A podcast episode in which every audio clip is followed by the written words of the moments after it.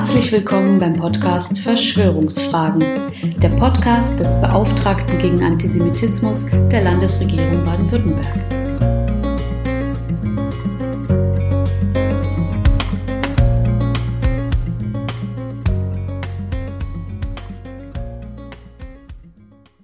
Im Jahr 2021 begehen wir bundesweit 1700 Jahre jüdisches Leben in deutschen Landen.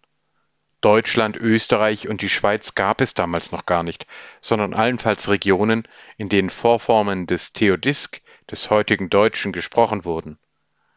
In Köln fand die Eröffnungsveranstaltung zu diesem Ereignis statt, das wir so gerne Jubiläum nennen würden, wenn es denn mehr Grund zum Jubeln gegeben hätte. Aber so bleibt uns das gemeinsame Staunen darüber, dass trotz aller Verfolgungen und Vertreibungen und schließlich der Massenmorde des Holocaust dennoch jüdisches Leben in unserer Mitte überlebt hat und sich neu entfaltet.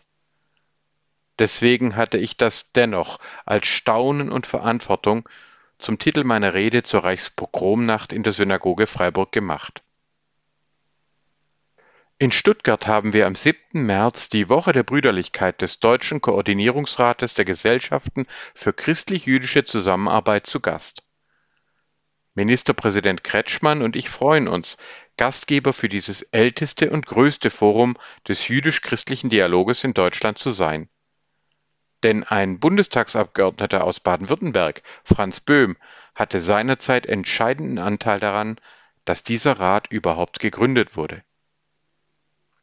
Mein Kollege Jan Wisocki und ich haben an der Hochschule für Medien einen Lehrauftrag des DKR zu digitalem Antisemitismus angenommen, um gemeinsam mit Studierenden Netzwerke des immer noch bestehenden Hasses aufzuklären. Eine digitale Dokumentation dazu wird auf der HDM gerade erstellt.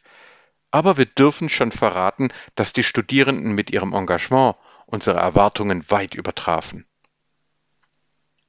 Der Regisseur der Oberammergauer Passionsspiele, Christian Stückel, wird die Buber-Rosenzweig-Medaille erhalten, weil er mutig, ausdauernd und im Dialog mit jüdischen Betroffenen antijüdische Tradition in diesem großen Brauch aufgearbeitet und überwunden hat. Denn vor fast 400 Jahren, im Jahr 1633, führte das Nahen der Pest in Oberammergau zu einem Gelübde wenn die Pandemie den Ort verschonen würde, so werde man künftig alle zehn Jahre die Passionsgeschichte von Jesus von Nazareth szenisch darstellen. Und so kam es. Und dabei würde jedoch auch gerne und massiv verdrängt, dass dieser Jesus, seine Familie und seine gesamte Jüngerschaft jüdisch und nur aus dem Judentum zu verstehen war. Stückel nahm das nicht nur abstrakt auf, sondern fuhr mit Hauptdarstellern sogar ins Heilige Land selbst, um die Umwelt und das Leben Jesu besser verstehen zu können, aber auch, um in der Gedenkstätte Yad Vashem den Folgen des Antisemitismus ins Auge zu sehen. Wer Folge 33 dieses Podcasts zur Bedeutung von Hermeneutik gehört oder gelesen hat, wird verstehen, warum ich diese Auszeichnung unterstütze und begrüße. Doch Wissenschaftler zu sein bedeutet gerade nicht, alles immer schon besser gewusst zu haben. Dies durfte ich in diesen Tagen wieder schmerzhaft erleben, als ich zur Vorbereitung der Woche der Brüderlichkeit die Doktorarbeit von Rabbiner Jehoshua Ahrens zur Konferenz von Selisberg von 1947 las. Dabei musste ich feststellen, dass auch ich selbst zum jüdisch-christlichen Gespräch in Deutschland einige Vorurteile mit mir herumtrug. Denn ehrlich gesagt hatte ich lange vermutet, dass erst die im Zweiten Weltkrieg siegreichen US-Amerikaner eine größere Zahl von Deutschen dazu bewegt hatten, sich nicht mehr abwertend, sondern dialogisch mit jüdischem Leben zu befassen. Ich hatte vermutet, viele vor allem ältere Deutsche hätten sich aus Schuldgefühlen an dieser Art des Dialoges beteiligt, der uns Jüngeren aus einer christlich-islamischen Gesellschaft heraus oft ritualisiert und auf die Vergangenheit fixiert erschienen war. Doch bei Jehoschua Ahrens las ich staunend von ersten jüdisch-christlichen Netzwerken schon im 19. Jahrhundert in den USA, in Großbritannien und im süddeutschen Raum, vor allem in der Schweiz. Von christlicher Seite stand dabei noch gar nicht eine Anerkennung des Judentums als gleichwertiger Religion auf der Tagesordnung, sondern erst einmal nur die Abwehr des rassistischen Antisemitismus, der auch christlich getaufte jüdischer Herkunft betraf. Auch in der Wissenschaft setzte sich die Erkenntnis, dass man Jesus ohne sein Judentum gar nicht verstehen konnte, erst langsam und gegen erbitterte Widerstände durch. Ob christlich oder jüdisch, wer sich in diesen frühen Formen des Dialoges engagierte und beispielsweise die Idee einer Wiedergründung des Staates Israel zum ersten zionistischen Kongress in Basel 1897 auch nur für denkbar hielt, sah sich heftigen Attacken von beiden Seiten ausgesetzt. Entsprechend nahmen Vereinigungen wie die Vereine zur Abwehr des Antisemitismus Anfang des 20. Jahrhunderts durchaus noch defensive Namen an, weil ein gleichberechtigtes Gespräch zwischen den Religionsgemeinschaften noch die seltene Ausnahme war. Und als US-Präsident Roosevelt 1939 in einem letzten Appell Christen und Juden zu Dialog und Zusammenarbeit aufrief, war es unter anderem der Oberrabbiner aus Zürich, Zvi Chaim Taubes, der als überzeugter Zionist auch dazu aufrief, die Muslime nicht zu vergessen, sondern einzubeziehen. Und auch während der Schreckensherrschaft und Mordkampagnen des Nationalsozialismus wurden die wenigen Engagierten des Dialoges vor allem durch die gemeinsame und oft lebensgefährliche Arbeit für Flüchtlinge und Oppositionelle verbunden ich erinnere hier beispielsweise an die Caritas-Mitarbeiterin Dr. Gertrud Luckner, die für ihre aktive Unterstützung jüdischer Flüchtlinge von der Gestapo verhaftet und im KZ Ravensbrück inhaftiert wurde. Um das Weiterleben der von ihr nach dem Krieg begründeten Freiburger Rundbriefe kämpfe ich mit christlichen und jüdischen Freundinnen und Freunden bis heute Ebenfalls in Freiburg und dann auch Jena und Frankfurt wirkte der bereits erwähnte Franz Böhm, der von den Nationalsozialisten mit Lehrverbot belegt wurde und sich dem Widerstandskreis des 20. Juli anschloss.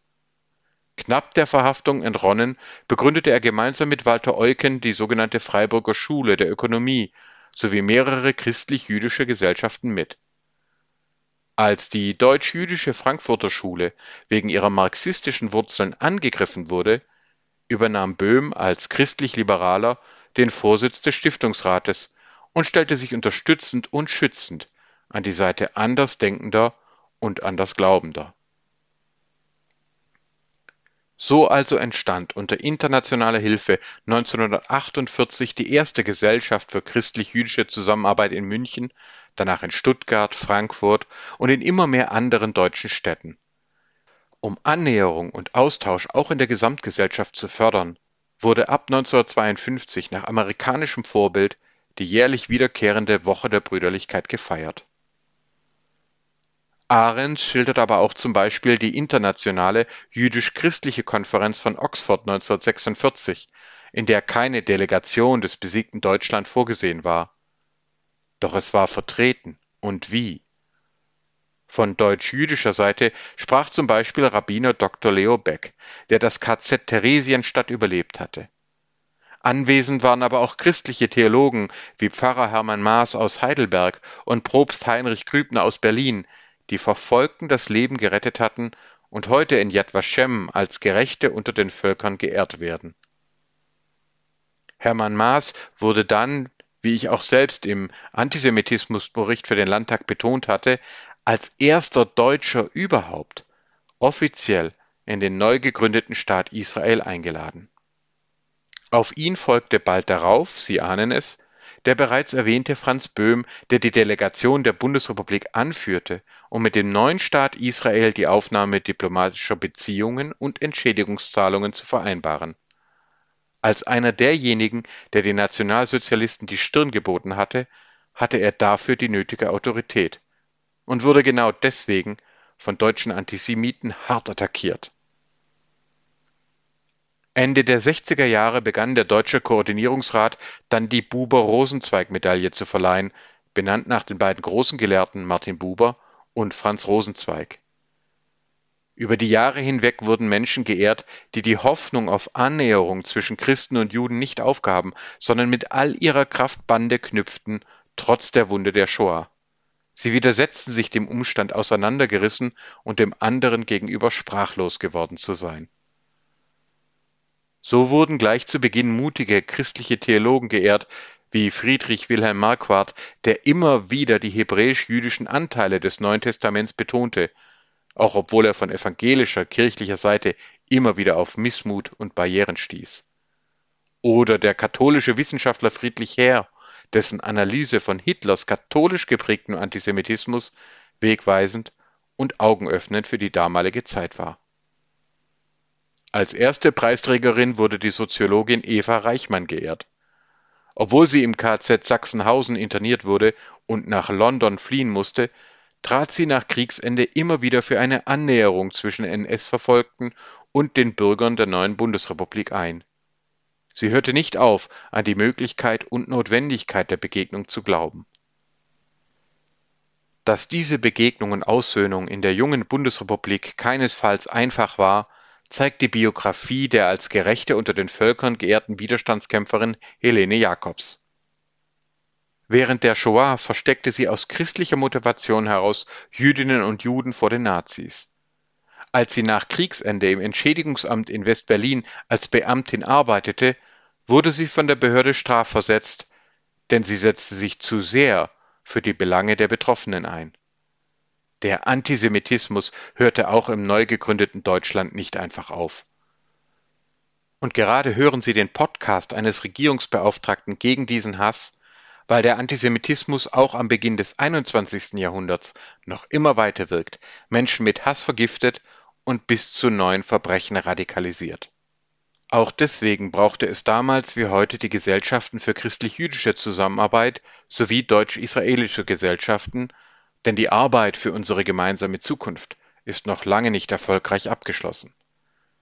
Die katholische Kirche verabschiedete erst in den 1960er Jahren im Zuge des Zweiten Vatikanischen Konzils die Erklärung Nostra Aetate, in der unter anderem ein neues Verhältnis zum Judentum formuliert wurde. Dort bekannte sich die katholische Kirche zu einer Verurteilung von Antisemitismus und zur Achtung von Jüdinnen und Juden wie auch des Islam. Jüdinnen und Juden antworteten darauf. So veröffentlichte im Jahr 2000 ein breites, vor allem aus den USA ausgehendes Bündnis von Rabbinerinnen, Rabbinern und jüdischen Intellektuellen die Erklärung Dabro Emet zum Verhältnis von Judentum und Christentum. 2006 fand in Deutschland zum ersten Mal ein gemeinsames Treffen zwischen Vertreterinnen und Vertretern des Deutschen Koordinierungsrates, des Vatikan, der evangelischen und katholischen Bischöfe und den Vertretern der orthodoxen und allgemeinen Rabbinerkonferenzen in Deutschland statt. So entstand auch als Antwort auf die mutigen Schritte der katholischen Kirche die Erklärung Zwischen Jerusalem und Rom, die von Dachorganisation des orthodoxen Judentums veröffentlicht und 2017 an Papst Franziskus übergeben wurde. Dort bekannte man sich zur Zusammenarbeit mit den katholischen Brüdern und Schwestern für eine friedliche Verbesserung der Welt.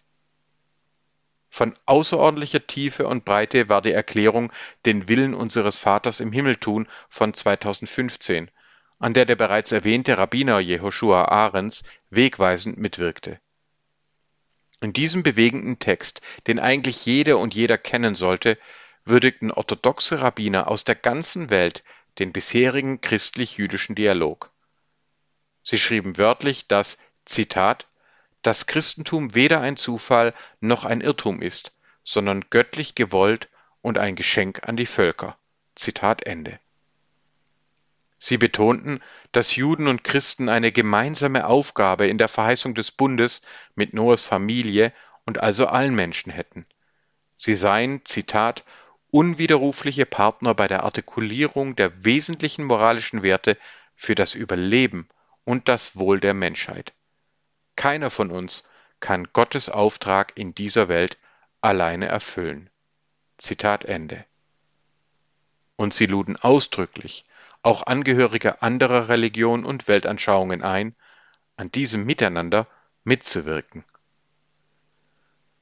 Sie hören oder lesen mich also gerade staunen.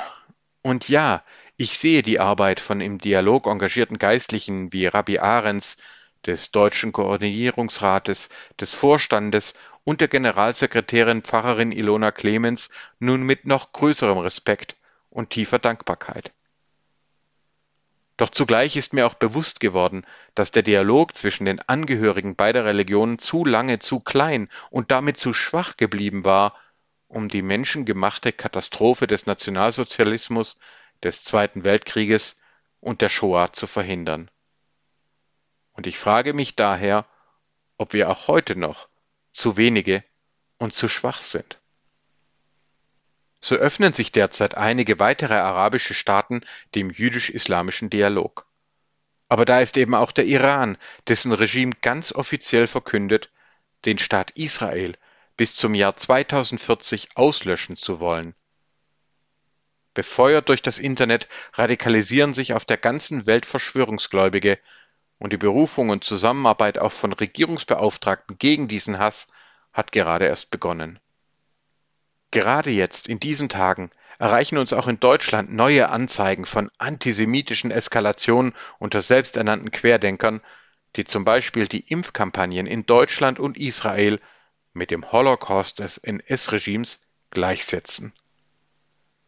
Und selbst wenn ich optimistisch bin, dass wir aus der Covid-19-Pandemie herausfinden werden, so haben wir es noch kaum geschafft, etwa durch eine Überwindung der Massentierhaltung weitere Übersprünge von Krankheitserregern von Tieren auf Menschen, sogenannte Zoonosen, zu verhindern. Und währenddessen schreitet doch die Klimakrise fast ungebremst voran. Die schon heute spürbaren Folgen von Wassermangel, Dürren und Kriegen, etwa in Syrien, dem Irak und der Türkei, habe ich mit eigenen Augen gesehen. Es verdichten sich die Anzeichen für eine Veränderung des Golfstroms, der Nordamerika und Europa direkt betrifft. Wir sitzen alle in derselben Arche, und dem Satz, dass wir für das Überleben und das Wohl der Menschheit gemeinsam Verantwortung trügen, werden wir noch immer kaum gerecht. Kurz, ich freue mich sehr über die Fortschritte der jüdisch-christlichen, der interreligiösen und weltanschaulichen Dialoge. Aber ich frage mich, ob die Geschichte uns nicht auch lehrt, dass wir zu wenige und zu langsam sein könnten, um gemeinsam kommendes Unheil zu verhindern. Also werde ich Sonntag noch motivierter mit dem Ministerpräsidenten zur Woche der Brüderlichkeit gehen. Und ich werde gleich am nächsten Tag, dem 8. März, bei meinem digitalen Vortrag für das Walter-Eucken-Institut zu Liberalismus und Verschwörungsglauben auch Franz Böhm in Erinnerung rufen. Nun aber möchte ich mich bei Ihnen für Ihr Interesse und Ihre Aufmerksamkeit bedanken. Viel spricht dafür, dass wir noch immer viel zu wenige sind, die sich im Dialog engagieren. Aber auch dank Ihnen werden wir immer mehr. Gott sei Dank.